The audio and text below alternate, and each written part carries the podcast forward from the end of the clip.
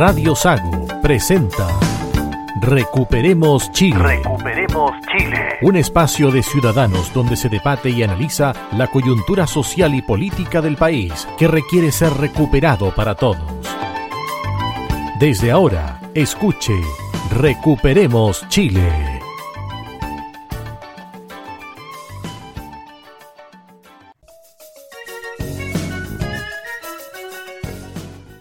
Estamos ya en el aire acá en Recuperemos Chile, programa 21 acá en Radio Sago. Hoy con los contertulios Adolfo Aliaga. Adolfo, ¿qué tal? Hola, muy buenas tardes. Un gusto estar nuevamente acá y tenemos muchos temas hoy día. Roberto Correa. Contento de ir esta semana con dos programas. Todo el mes de agosto estaremos intentando recuperar Chile con dos programas semanales porque hay demasiada información que compartirle a nuestros auditores de Recuperemos Chile. Pablo Gaete. Muy buenas tardes, Cristian. Buenas tardes, Adolfo, Roberto y a todos los auditores de Radio Sago, desde Osorno, pasando por Purranque, Río Negro, eh, hasta la provincia de Yanquihue. Así Muy es. buenas tardes. Y la parte norte de la isla grande Chiloé. Así es, afirmativo. Sector- Cerca de Ancud, exactamente. Sí, hoy miércoles debutamos, ¿ah? Debutamos hoy Así miércoles. es. Hay mucho tema y creo que uno de los temas que llamó la atención estos días a comienzo de semana fue prácticamente ya una declaración por el apruebo por parte del gobierno que tiene que tener presidencia para el plebiscito. Esto a raíz de la declaración del presidente Gabriel Boric. Si se aprueba, no se va a depender del veto histórico de la derecha, dijo el propio presidente Gabriel Boric. Luego dice lo siguiente, si se rechaza, vamos a volver a foja cero y tendríamos que empezar un nuevo proceso constituyente, tal como lo decidió el pueblo de Chile, y yo ya lo manifesté de manera clara que esa es la posición del gobierno. La pregunta que cabe, Adolfo, bueno, ¿qué va a pasar con la Contraloría? Porque en el fondo este tipo de declaraciones indican de que el gobierno está por el apruebo, está llamando a manifestar soterradamente por esta opción. ¿Y dónde queda la presidencia del gobierno? Bueno, está claro que el gobierno desde hace ya tiempo manifestó claramente su apoyo por el apruebo, no solo el presidente, sino que todos sus ministros que andan en la calle, eh, dejando los pies para esta, para esta opción. Y ellos han sido muy claros al respecto y lo que está haciendo el presidente con esta opinión es presionar en el fondo a los votantes para que decirles, mire, si usted aprueba, esto va a tener una nueva constitución y si no, vamos a volver a la constitución antigua, como él dice, la constitución de los cuatro generales, etcétera, etcétera, con ese tono parodia que quiere hacer de la constitución que actualmente nos rige. Justamente eh, hace unos días, a propósito de lo mismo, escuché a un ex diputado del Partido Socialista, hoy del conglomerado Apruebo Dignidad, que apoya a este gobierno, eh, decir que si es que ganaba el rechazo, volvíamos a la constitución de Pinochet, que claramente, bueno, no es la constitución de Pinochet, pero eh, volvemos a la constitución que se gestó en este en esa dictadura terrible, ¿cierto?, del gobierno militar. Y en contrapartida, escuché a una historiadora muy connotada de nuestro país, Magdalena Mervilá, que señaló que la constitución que actualmente rige en Alemania eh, también tiene un origen, entre comillas, espurio, posterior a la Segunda Guerra Mundial, a todo lo que conocemos del partido nazi, y fue, digamos, una, una constitución gestada, digamos, desde los poderes de, la- de los aliados, ¿cierto?, que, que la impuso al pueblo alemán. Entonces, eso de que volvemos a una constitución que fue gestada en... Oiga, entonces también tendríamos que bombardear la carretera austral porque también fue gestada en el gobierno militar. Unas cosas absurdas. Claro, lo que tú dices, Pablo, fue Osvaldo Andrade, Exactamente, Osvaldo. Andrade, exactamente. Que, que fue él que dio su opinión, lo que yo entendí por lo menos, no lo dice explícitamente. Fue en el programa Sin Filtro. dice- exactamente, él dice que la constitución efectivamente tiene cosas que mejorar, pero que hay que votar a prueba porque si uno vota rechazo, uno automáticamente está validando la constitución de Pinochet y eso ellos no lo pueden aceptar, no sería como, no sé, algo intransable porque lucharon contra eso. Sobre el mismo punto, me parece insólito y de una soberbia, pero mayúscula, esto de que señala el presidente de la República, de que volveríamos al veto histórico de la derecha. ¿Qué significa veto histórico de la derecha? Se pegó en la cabeza. No, no sé, o sea, ¿de qué, ¿de qué estamos hablando? Hay un sector que está representando a miles de chilenos, es el veto histórico de la derecha, como fuera algo negativo, perdón, pero todas las constituciones y todos los grandes acuerdos se tienen que generar en base a esta, estos, estos supuestos grupos, ¿cierto?, que tienen que llegar a un consenso. Pablo, con respecto a las declaraciones de Boric, fíjate que no hay acuerdo, Roberto, sobre la interpretación que le ha dado el propio Boric sobre la posible opción de que gane el rechazo y después la convocatoria a la convención. Ayer, antes de ayer, en la radio conversé con Pepe Toro, secretario general del PPD. Le hice la misma pregunta. ¿Sabe qué? El gobierno dice que hay que llamar a una convención.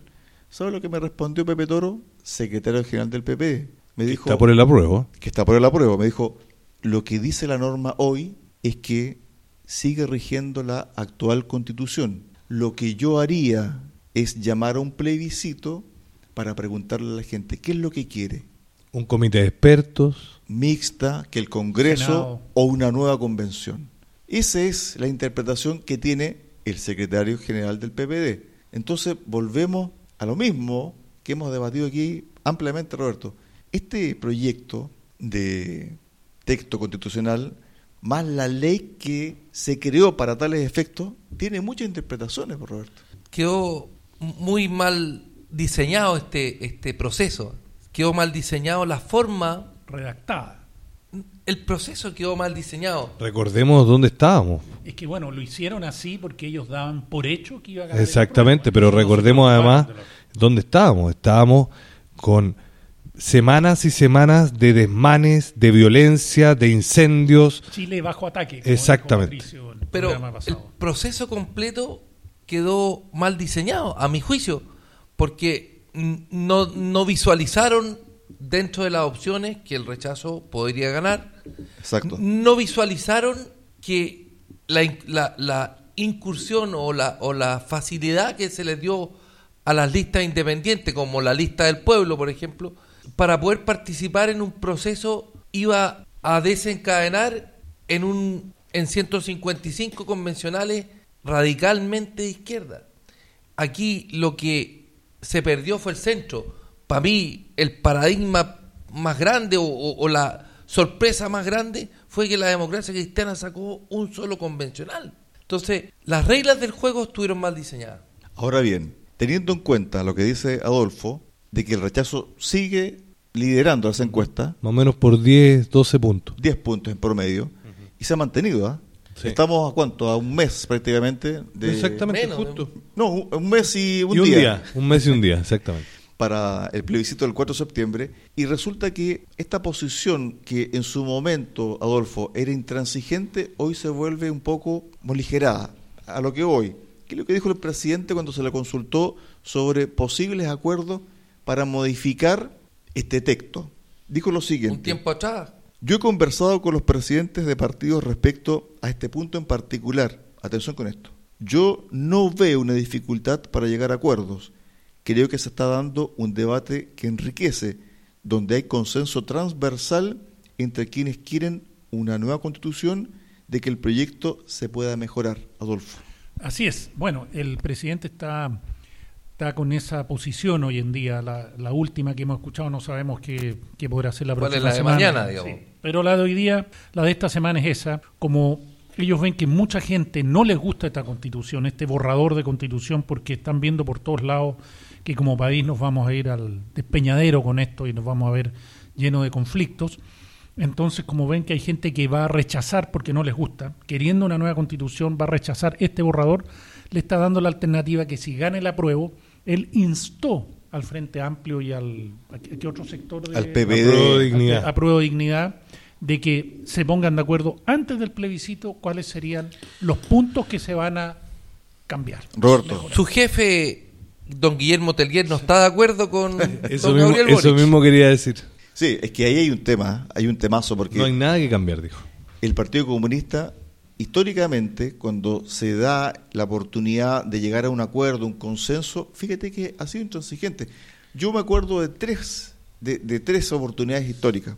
La primera fue el 188 para el plebiscito. No participó en el plebiscito. El Partido Comunista se restó, dijo no, dijo esto va a ser un fraude. Finalmente, días antes, llamó a votar por el no. Para el 15 de noviembre, Es lo mismo, en medio de la insurrección y el objetivo de tomar el poder, porque eso es lo que uno está ya vislumbrando con las declaraciones últimas de Sergio Mico, la revelación, ¿cierto? El Partido Comunista se restó. El Partido Comunista no quería firmar el acuerdo por la paz. No lo firmó y quería quería votar el gobierno. Quería que el presidente Piñera renunciara Exactamente. y llamar a nuevas elecciones. Y ahora, en este nuevo proceso, para el plebiscito, dice que no se tiene que cambiar ninguna coma, ni un punto de este proyecto y que todo se va a ver el 5 de septiembre. Pablo. Exactamente. Dijo exactamente, por ahora no hay nada que cambiar. Entonces, Una vez que gane el apruebo en, en- en- en la eventualidad que eso ocurriera, van a validar el proceso. Así este este texto fue construido por 154, se me- siempre se me olvida Rojas Bade. No, pero 154 de los cuales habían 37 que no eran de izquierda, perdona que te corrija. Está bien, pero esos ciento, bueno, los, los 103 que tenían de, de- de mayoría no quisieron nunca llegar a acuerdo. Bueno, porque lo dijo antes de iniciar el proceso, lo dijo Stingo, ¿te acuerdas? Sí, pues. Cuando dijo textualmente, sí, podemos llegar a acuerdo, pero nosotros vamos a decir qué lo que, cuál es el acuerdo, cuál es el... Sí, pero, pero ahí lo que ustedes están recordando, refrescando, tiene que ver con, con lo que está pasando ahora. Si eso que en su momento se dijo, ¿cierto? Se traspasó al texto. Y el texto es tan malo que los mismos partidos de gobierno se están dando cuenta de que la gente que ha leído o que la gente que se ha interiorizado se da cuenta de que el texto es malo. Yo creo que le va a salir el tiro por la culata al gobierno con la repartida de los 900.000 ejemplares, porque el que lee rechaza. Bueno, y el texto está tan mal redactado o es tan ambiguo que tienen que explicarlo y el que explica Se complica. Exactamente. Mira, fíjate que cuando hemos analizado este tema de la convención, este tema del plebiscito del 4 de septiembre, uno dice, ¿qué otros elementos pudiesen jugar a favor o en contra de una alternativa para el apruebo o por el rechazo? Y hay una que tiene que ver con la seguridad. Y estamos viviendo como país, creo yo, uno de los momentos más difíciles, porque el control, el control de la seguridad por parte de las policías ha sido muy complejo. Hay falta de personal, sigue, Roberto, la entrada ilegal de personas por el norte del país, Muchos delincuentes. muchos delincuentes, y a su vez también esta violencia con armas de fuego. Porque uno dice, bueno, el criminal chileno, algunos tenían armas. Los más, cuchillo, el cogotero, ahora no. Todos tienen armas de fuego. Entonces, creo que la situación de inseguridad es muy, muy grande, Roberto. Es grande y yo creo que las personas que están a cargo de enfrentar este tema no son la idónea. El subsecretario de Prevención del Delito manifestó que los concesionarios de las carreteras tienen que hacerse responsables de la seguridad, no la seguridad vial, la seguridad criminal en las carreteras. Sobre esto mismo, el, sub- el subsecretario de Prevención del Delito, efectivamente, Roberto, le está endosando el tema a las autopistas. Sin embargo, hay que recordar que no es un problema de diseño de las autopistas. Las autopistas se diseñaron de acuerdo a proyectos que... Elaboró el MOP. Elaboró el MOP, exactamente. Claro, y en esa época, bueno, na- nadie pensó que iban a estar disparando dentro de los túneles. Entonces, obviamente, la seguridad se ve comprometida. Tampoco debería ser así. Si el No, problema no, es que está desbandada la, la, la violencia. El tema, creo yo, Adolfo, no tiene que ver con el diseño y tampoco quién, quién hizo o quién administra la ruta, sino que, lícitamente, con la forma que se está gestando la delincuencia, que cada día, ¿cierto?, es más violenta y no le importa absolutamente nada. Nada. Una vida humana no vale nada hoy día. El padre que al cual le mataron su hijo en La Serena, frente a él con un balazo en la cabeza, había reclamado porque en el condominio que él vivía había mucho narcotraficante y prostitución. Le dije, oye, no siga. Lo amenazaron y después le mataron al hijo con un balazo en la cabeza. Claro. Delante de él. Caminando por la vereda de su cuadra. Entonces, el problema es mucho más profundo porque, en definitiva, y esta es una opinión personal y una percepción que yo tengo con respecto a este punto en particular, creo que el narcotráfico y la cultura narco ya permeó las capas sociales más bajas del país. Es una forma de vivir. Así es. Y es una forma que les permite a ellos, a algunas familias, no todos evidentemente, escalar, escalar económicamente. Socialmente y económicamente. Fíjate que socialmente no, porque van a seguir siendo los mismos. Ellos, No, pero ellos creen que sí. Ah, el claro. hecho de tener marca, auto. Exacto, ropa. pero- Andar disparando. pero- Zapatillas Jordan. Sí, Claro. lo que, lo que ellos creen que a través de esa cultura pueden adquirir más beneficios, más dinero, más cosas, Estatus. pero para que ello ocurra no tienen ningún tipo de pudor, Adolfo, de tomar un arma y disparar. El que, el que usó el arma en la, en la fiesta del Palacio Riesco en Santiago, lo mataron de vuelta. Ajuste cuenta y lo mataron. Así es, y esto de la violencia, que la verdad hablar de este tema uno no sabe por dónde empezar, porque nos vemos que esto ha permeado y ha abarcado todos los sectores de nuestra sociedad. Sin ir más lejos, los gendarmes advier- advierten abandono sistemático del Estado. La Asociación Nacional de Oficiales Penitenciarios, ANOP, y la Asociación de Suboficiales en Gendarmería, ANSOC, acusan un abandono del Estado por parte de ellos. Ellos dicen que dentro de las cárceles, estimados auditores, escuchen bien, no en las calles, dentro de las cárceles operan 530 bandas que de ahí organizan el crimen. Y los gendarmes se ven sobrepasados porque ellos usan sistemas de comunicación análogos que son fácilmente intervenibles.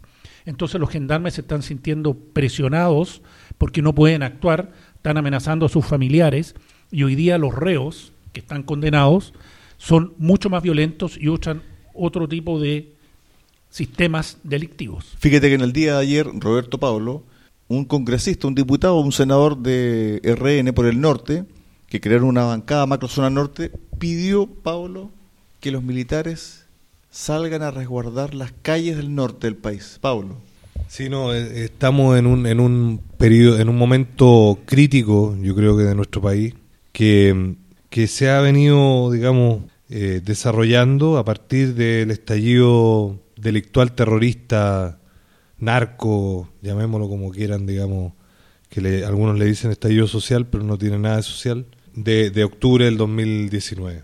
Yo insisto y quiero, quiero volver al tema de la constitución, porque está todo enlazado, ¿ah? está todo relativamente enlazado. Hoy día en la mañana escuchaba un programa... eh, Ayer. al día de ayer, exactamente, lo estábamos conversando en off.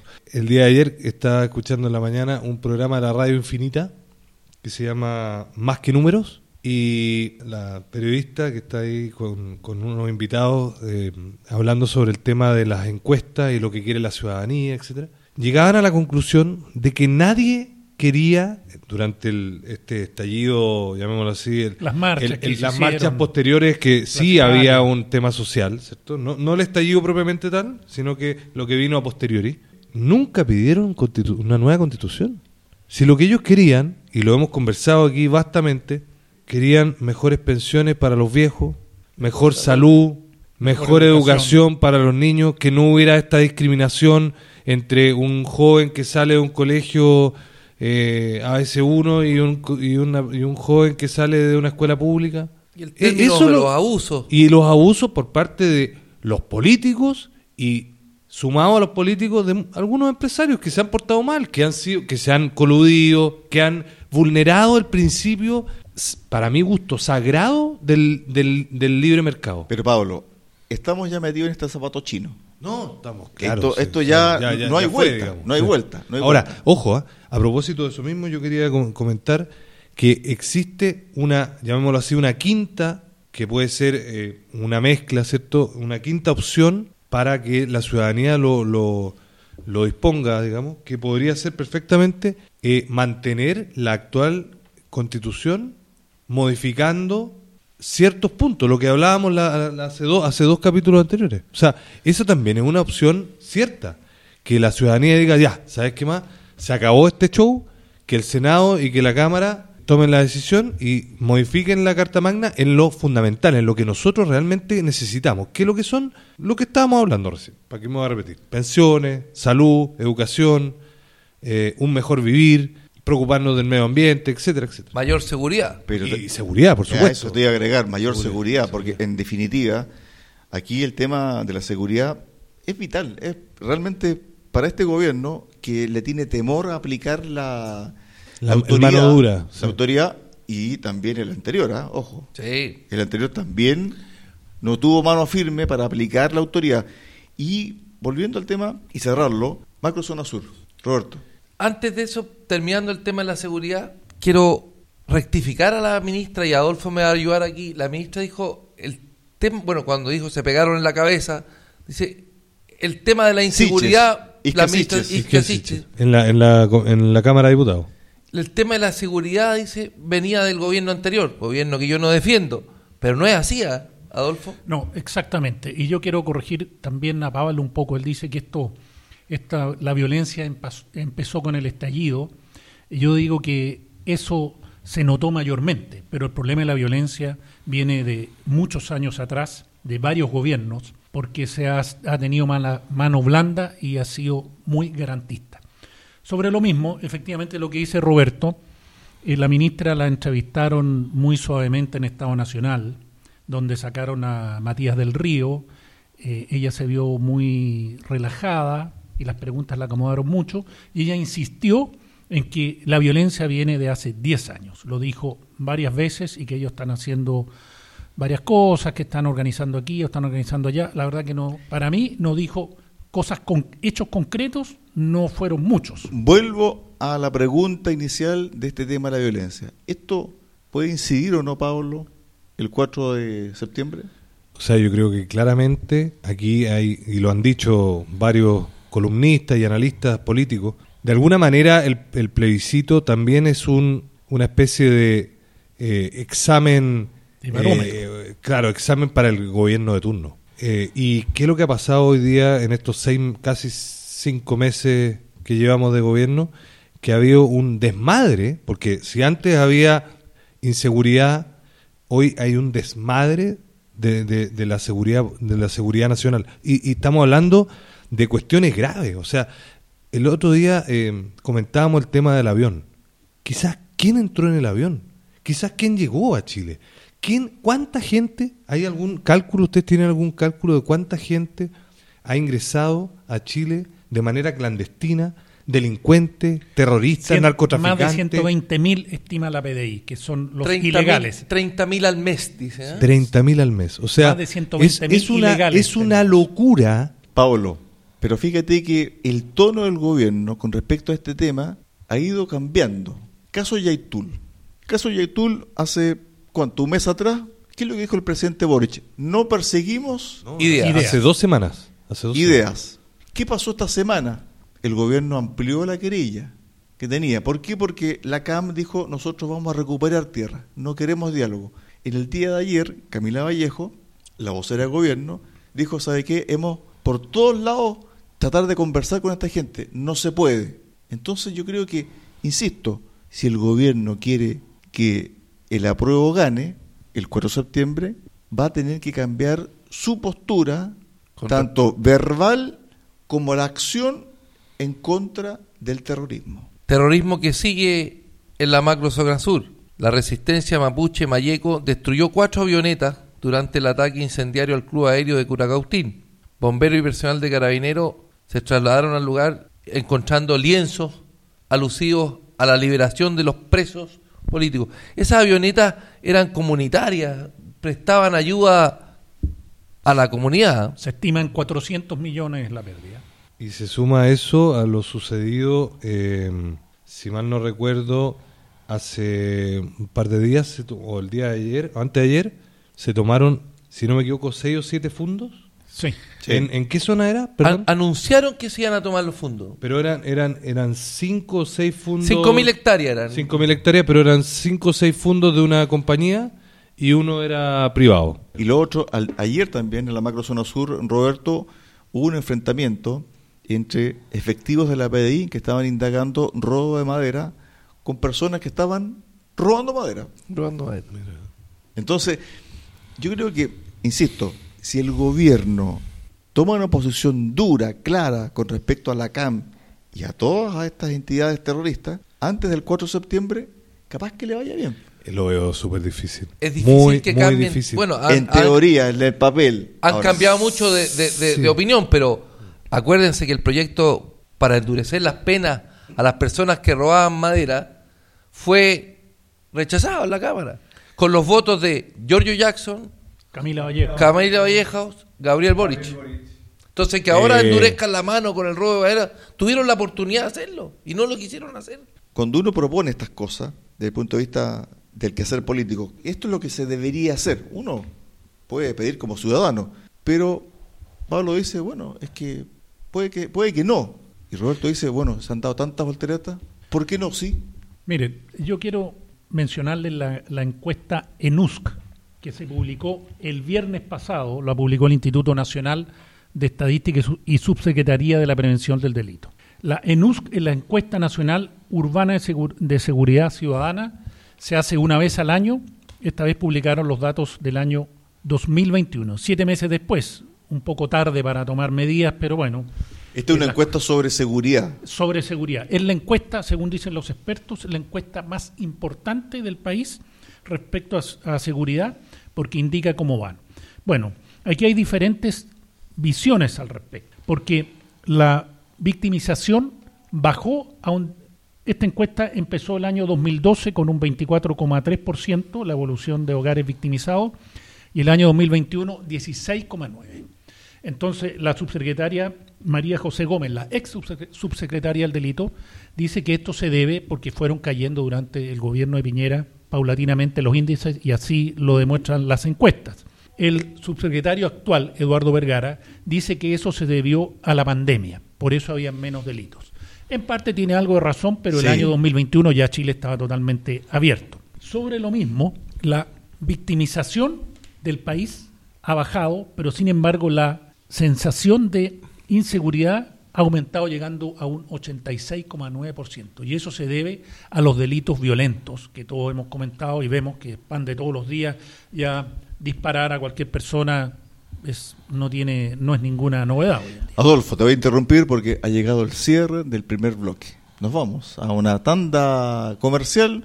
Vamos a repasar eh, a la gente que nos apoya acá en Recuperemos Chile. Y al regreso tenemos temas variopintos, Pablo. ¿ah?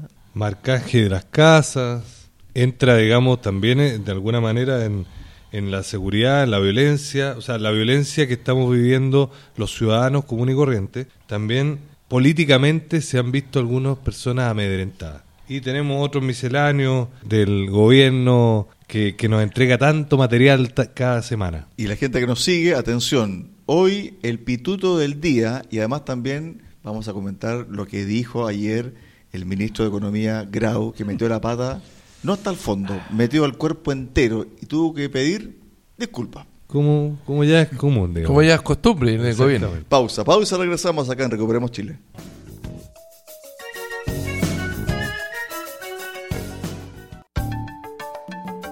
Recuperemos Chile. Cuenta con el apoyo de Cafetería Chocolate en Puerto Montt. Ven y disfruta nuestra repostería y variedad en café. Estamos en Avenida San Javier 2013 y en Avenida Nueva 1789 en Cardonal. Y Ferretería Austral Pernos en la capital regional. Presidente Ibáñez, esquina República. Más de 20 años siendo su ferretería.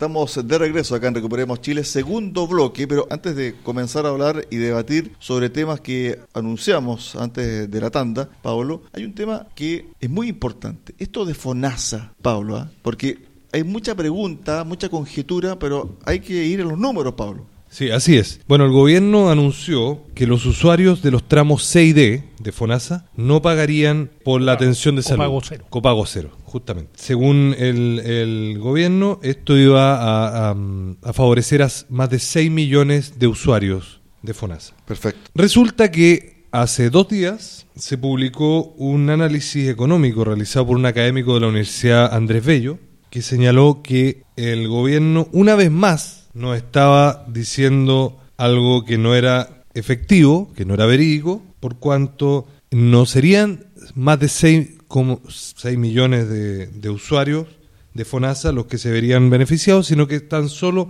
285 mil. Por lo tanto, habría una diferencia, digamos, abismal del orden de menos del 5%.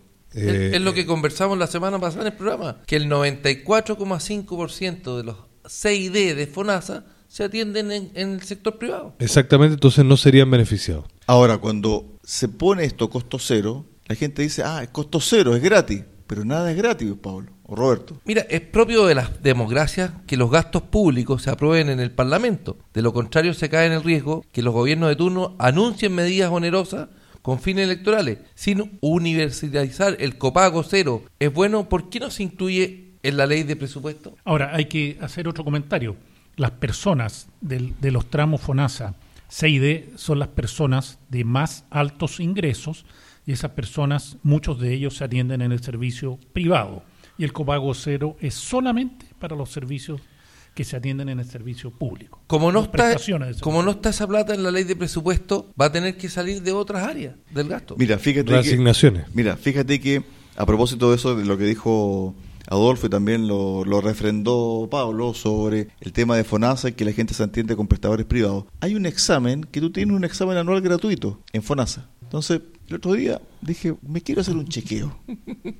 Perfecto. Me metí a la página de FONASA para interiorizarme sobre cómo hacer este trámite. Y me dicen que tengo que ir a un consultorio. ¿Tú crees que alguien va a ir a un consultorio si tiene la posibilidad de ir a un laboratorio, a un médico particular, pagar su bono? Bueno, la propuesta de nueva constitución lo que de alguna manera está queriendo es evitar que cualquier tipo de prestación de salud sea brindada por privados. Cualquier tipo no lo cierra, ¿cierto? La constitución eh, en eso han sido bien astutos, sino que, pero de alguna manera dejan la puerta semicerrada para que todo Sí. sea público. Ahí lo que te todo puede, sea- lo que te pueden decir es, no, estás faltando la verdad, Exacto, Pablo, exacto. porque en definitiva el texto no lo dice. podría. Podría. Pero, ¿Y quién me lo asegura?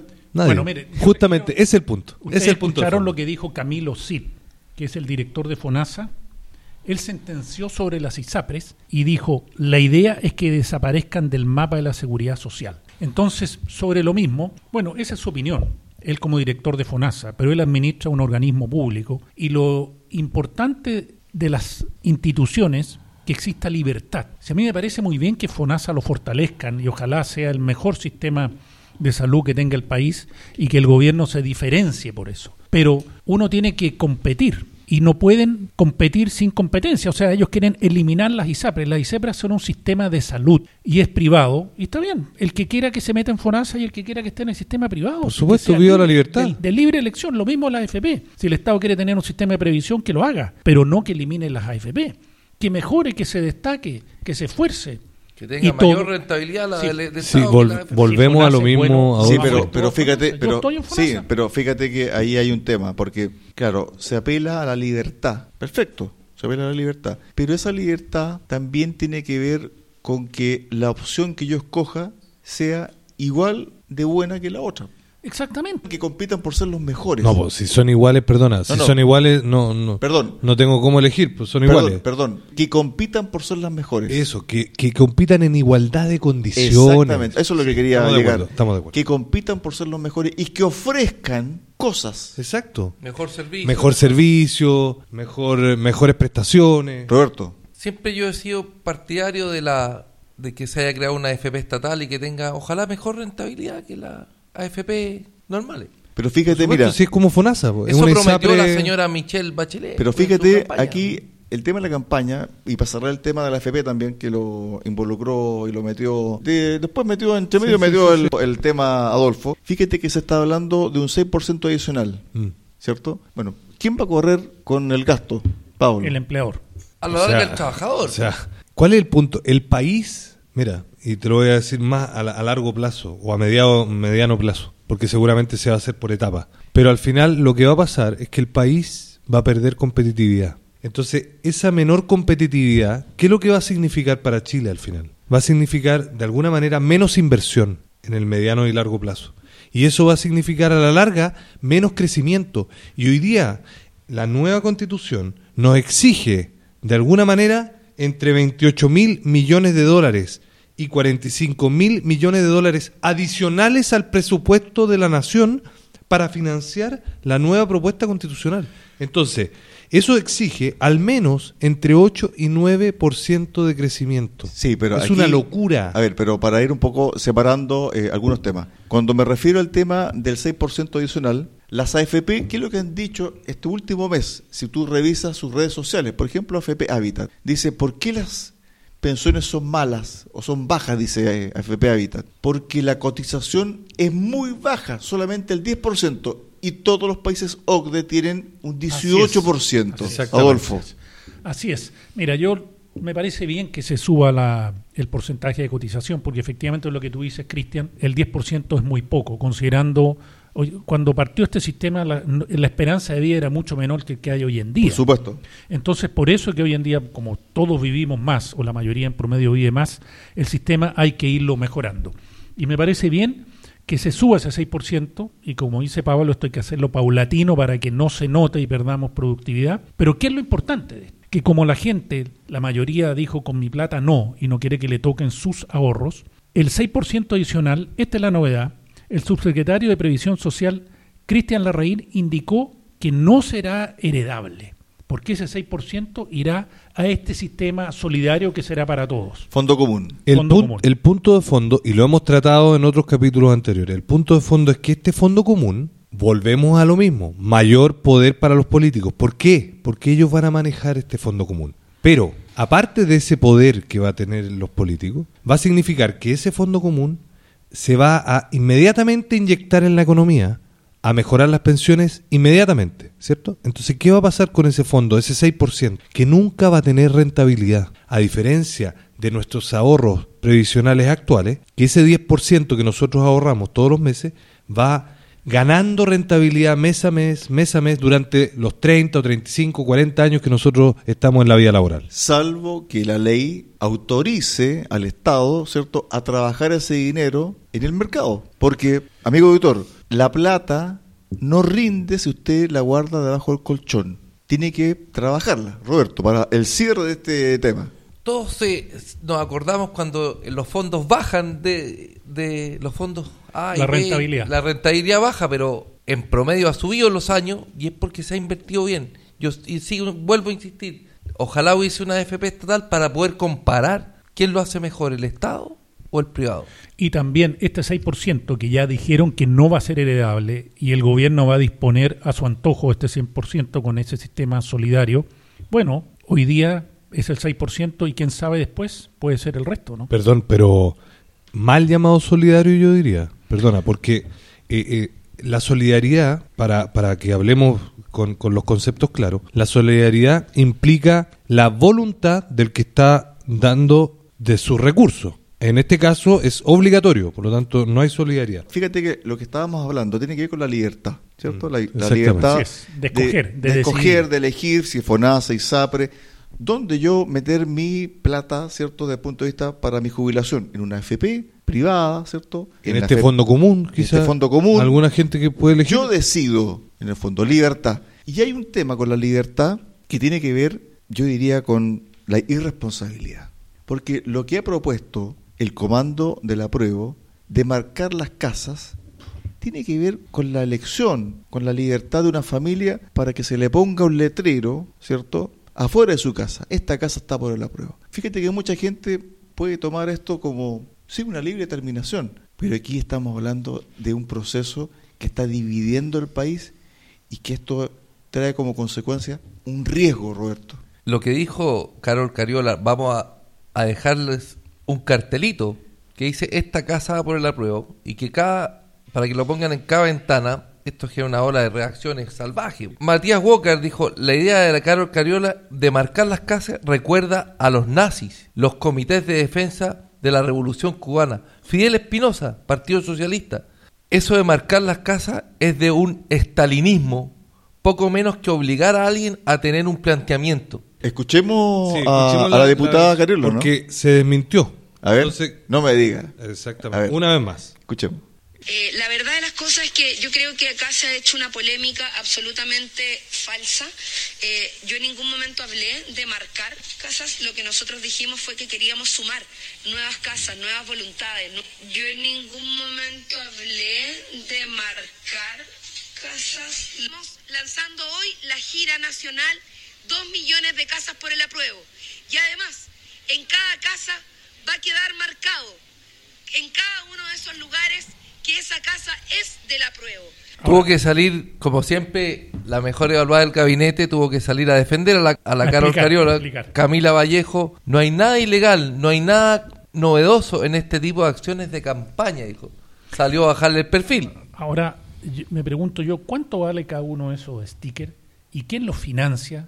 ¿El comando del apruebo o lo financia una institución Pero fíjate, estatal? mira, yo creo que aquí el tema, claro, pasa por la libertad de la familia de que le marquen su casa o no, pero esto de decir, ¿cierto?, del marcaje para diferenciar a una familia de otra, me parece de mal gusto y también de riesgo. Estamos viviendo una situación como país muy compleja, hay mucha división, mucha tensión y proponer esta idea es de una locura total, Pablo. ¿ah? O sea, eh, de alguna manera es un amedrentamiento. También puede grave, ser llamado así, porque sí. estamos, estamos, volvemos al tema de la seguridad. Yo creo que está muy enlazado. La seguridad y la libertad van muy de la mano. Pero aquí el tema de la seguridad se, se, se conversa, digamos. ¿Por qué? Porque el nivel de división es tal a nivel político hoy día en Chile que de alguna manera el gobierno lo que está haciendo es un amedrentamiento. Y lo dijo el alcalde Jadwe, aparentemente no está ratificado, ¿cierto? Hay un Twitter. ¿Entiendo? Mira, Eh, mientras buscan la información, la siguiente reflexión.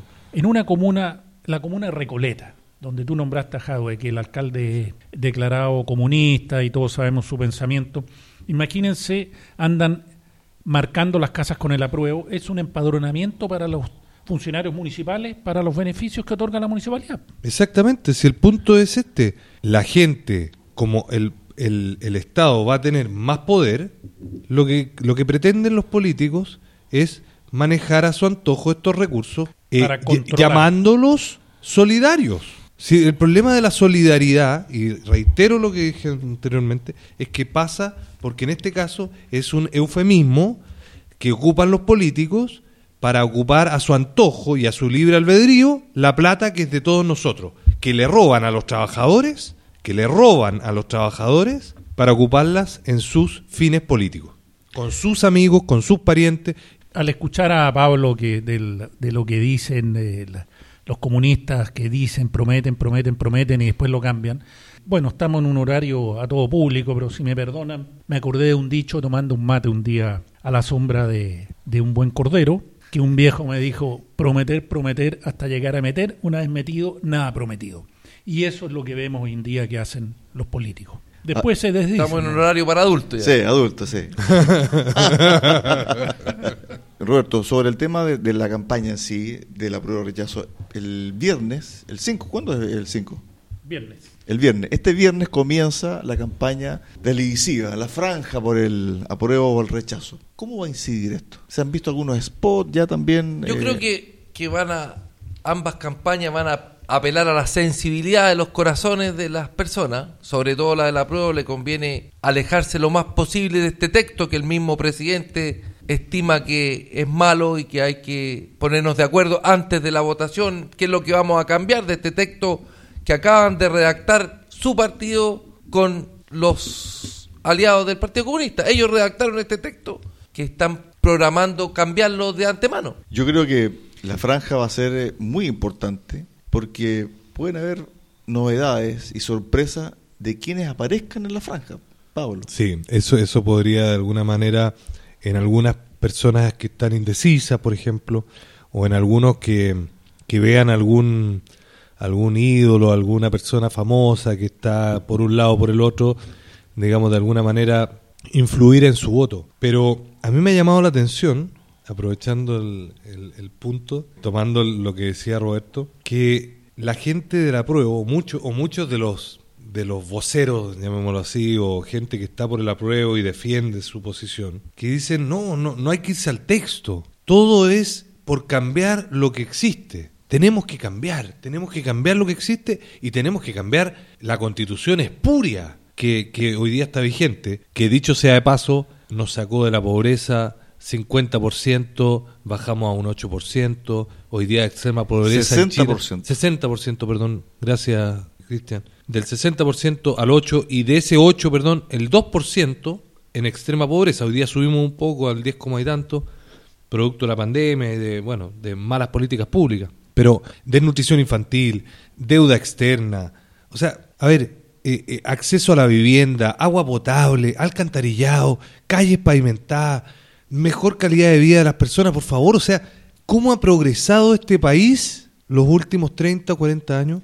Ese Ha es el sido- problema, Pablo, que los sido- jóvenes no saben cómo... No, no, es que por eso. por nunca eso, por vivieron eso. en un país como el que nosotros vivimos Por- en por la e- época de los hay que- 80, 70. Por eso hay que contarlo, por eso hay que contarlo, hay que decirlo, los medios de comunicación tienen que decirlo.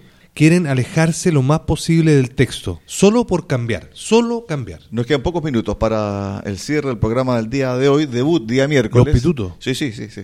Va, va, va. A ver, queda un mes prácticamente, Adolfo, para, la, para el plebiscito. De los 15 millones de chilenos y chilenas que están habilitados para votar, ¿cuánta gente crees tú que va a ir? El voto es obligatorio, deberían ir todos, pero esto no es así. No, yo creo que va a subir de, la- de las elecciones pasadas, pero no va a ir la, no va a ir a votar eh, no va a ir a votar el 100%, porque muchos saben que al final no pasa nada. Eso que hay multas, están las multas, el CERVEL demora meses en, en notificar a los juzgados de policía local de quienes no fueron a votar y de ahí el resorte del juzgado de policía local de cada municipalidad si realmente los notifica o no y de ahí que las personas paguen. Esto es una cosa que va saben por que los no va 10 a pasar. millones.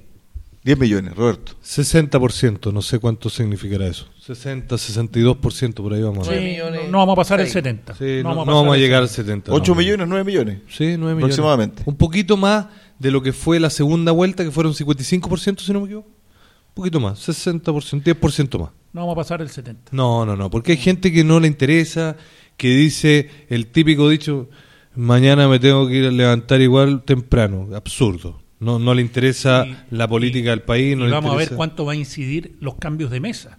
Porque yo insisto que Eh, la eh, gente mayor, Mm. que no, no se maneja tanto con el celular o con internet, muchos van a llegar a votar y le van a haber Pero cambiado la ah, mesa ahí, y no va, ahí no va a ir están los hijos, los, los hijos, los nietos que ayuden a los adultos mayores. Oye, Tenemos dos temas para Dos el temas. cierre. El primero, el pituto del día. En el Chile que construiremos no habrá espacio para el pituto. Y para eso tenemos que pasar a la acción. Prohibiremos la contratación de parientes de altas autoridades del Estado en cargos de confianza. Sí, es de sentido común, pero usted y yo sabemos que eso no es lo que pasa. Pablo, dele. Tenemos dos, tenemos dos pitutos hoy día, pero principalmente uno que es el jefe de gabinete de la secretaria general de gobierno, Camila Vallejos, ¿Sí? que el año 2021, el año pasado, tenía una renta de 720 mil pesos Trabajaba en Contraloría. en Contraloría, exactamente. Y el año 2022, que ahora como jefe de gabinete, gana 5.6 millones. Vamos. Es más que la inflación. Eso es un, es un tremendo logro, o sea, es un paso, yo no sé en qué parte del mundo uno puede escalar a ese nivel de rápido, digamos, una, una velocidad, pero vamos con el pituto mayor. Este es de don Nicolás Grau, el doctor Nicolás Grau, Viene después, al cierre. que viene después, el, nuestro flamante ministro de Economía, que está como ministro de Economía, está como para Argentina, ¿eh? está como para Argentina. Matías Grau, Ok. hermano, Ya. encargado de Sistema Interno de Catastro en Subsecretaría de Servicios Sociales. Primero. Segundo, Luis Eduardo Santa Cruz Grau, primo, asesor proyectos presidenciales. Tercero, Josefina Amenábar González, cuñada, jefa de gabinete, subsecretaria de Evaluación Social. Cuarto, Claudia Pascal Grau. Claudia Pascual Grau, perdón. Senadora PC, prima. Ahí tenemos los... ¿Puedo unos lo- cortito, cortito? Gonzalo Winter, diputado. Dolores Reyes, su pareja, asesora en materia de seguimiento y compromisos presidenciales del segundo piso. Barco y la Vaca, diputado socialista. Su esposa, Marisol Lovera, asistente técnico de Chile Compra en Ceremi de Vivienda de los Ríos. Vamos, vamos. A ver, cuando uno escucha, ¿cierto? La voz de Pablo y de Roberto enumerando y nombrando a familiares, pueden haber hecho una, una pyme. Y el ministro Grau se refirió a las pymes. Justamente, el ministro Grau se refirió a las pymes y tenemos el audio, que lo vamos a escuchar en este minuto. Breve. Las pymes compran insumos, entonces, desde el punto de vista de su compra de insumos, la inflación les perjudica, pero también venden productos. Y desde, ese, desde esa perspectiva, parte de los Sí, productos pero- también los pueden vender un poco más alto. Sí, pero, por lo tanto, pero- la, infla- pero con, la inflación, inflación con inflación el margen se mantiene constante, vos, ministro. No, no, Bueno, por eso. no es- necesariamente. exactamente, exactamente. Eso es lo que ese era exactamente mi, mi punto. Entonces, eh, incluso en algunos casos pueden las pymes perder un poco, pero pero lo que quiero decir es que las pymes, a diferencia de, la, de, las, pe- de las personas, eh, la inflación le, tiene- le trae costos y beneficios, ¿no es cierto? Yo no sé, eh, a ver, este, este ministro, ¿dónde estudió economía? La verdad que, a ver, mira, no sé. Eh, De escucharlo me da la impresión de que vamos en el Titanic, porque es una cosa impresionante. O sea, Roberto, fíjate lo que dijo después, ahora después de que se mandó este desaguisado. Comillas, estoy seguro que esta mala frase se irá dilucidando. Yo no sé que el problema que tiene él es la forma como lo expresa o son sus ideas, Roberto. Porque esto da cuenta de, de- de una barbaridad y de una desconexión entre lo que pasa realmente en la calle con la economía y lo que él piensa, O Roberto. sea, yo soy un pequeño empresario pyme, tengo 20 trabajadores. Uno siempre, el empresario va de atrás. Para subir los precios a los clientes cuesta muchísimo, porque tenemos competencia. Pero hay que ir subiendo los sueldos de los trabajadores. Mi principal es- insumo es la luz. La luz me va subiendo, me llega la cuenta más caro, el kilowatt más caro, y no puedo ir subiendo los, los precios a la velocidad que me va subiendo la luz. O sea, este ministro nunca tenido una pyme. Tuvo una pyme, organizó una fiesta en la fecha, perdió 120 millones. Plata Bueno, ahí- plata de todos los chilenos. Sí, pero perdona, eh, eh, este ministro fue el mismo que habló de que el dólar si subía daba lo mismo porque no iba a afectar a los chilenos porque El los mismo. chilenos ocupaban pesos. El mismo. Eso se lo explicó Perdona, después hay- Marcel. Vamos a cerrar con esto, Pablo. Bueno, ok. Nos quedan pocos segundos. ¿Qué es lo que dijo el ministro Grau? Dijo, yo estoy seguro que en el trabajo esta mala frase será dilucidando de a poco y retomaremos la confianza que hemos tenido todo este tiempo. Pablo, La verdad es que me da pena, me da pena que un doctor en economía en una universidad americana conocida, Pensilvania, es una universidad realmente eh, de prestigio, se preste para este nivel de analfabetismo. O sea, este, este analfabetismo económico. analfabetismo económico, por supuesto. Este señor Grau estudió en la Universidad de Chile y en esa época es conocido que él era un activista político de izquierda. Y en esa época, dicho por algunos de sus profesores, paseaba por, los, por, por el campus de la universidad y la verdad es que le tenían que poner las notas para que no hicieran desmane, para que no hicieran esta protesta, digamos, en la universidad. Entonces, la verdad es que ahora me doy cuenta de que esta, estos jóvenes idealistas que tenemos hoy día en el gobierno son unos cabros chicos que no tienen idea de dónde están parados. Ni Hemos para llegado- pasarle un juego Metrópoli al ministro. Hemos llegado al cierre del programa del día de hoy. Debutamos el día miércoles, así que agradecemos a los contertulios de esta jornada. Adolfo Aliaga, Un gusto en este día miércoles, Cristian, un agrado. Y como siempre nos faltaron temas. Para- El Roberto Correa, Mi mensaje es siempre el mismo. El futuro de Chile no lo decide el borrador de la propuesta de la convención, lo decide cada chileno en el voto el 4 de septiembre. Pablo Gaete. Muy buenas noches a todos, muchas gracias y todavía hay patria. Recuperemos Chile. Amigos auditores, muchas gracias por su tremenda sintonía y nos reencontramos como Recuperemos Chile el próximo domingo. Este domingo al mediodía, Radio Sago de Osorno 94.5 y Radio Sago en Puerto Montt 96.5. Que usted tenga una excelente noche. Radio Sago presentó Recuperemos Chile. Recuperemos Chile. Una hora de debate y análisis sobre el presente y futuro del país que los ciudadanos quieren recuperar. Recuperemos Chile. Vuelve el próximo domingo acá en Radio Sago.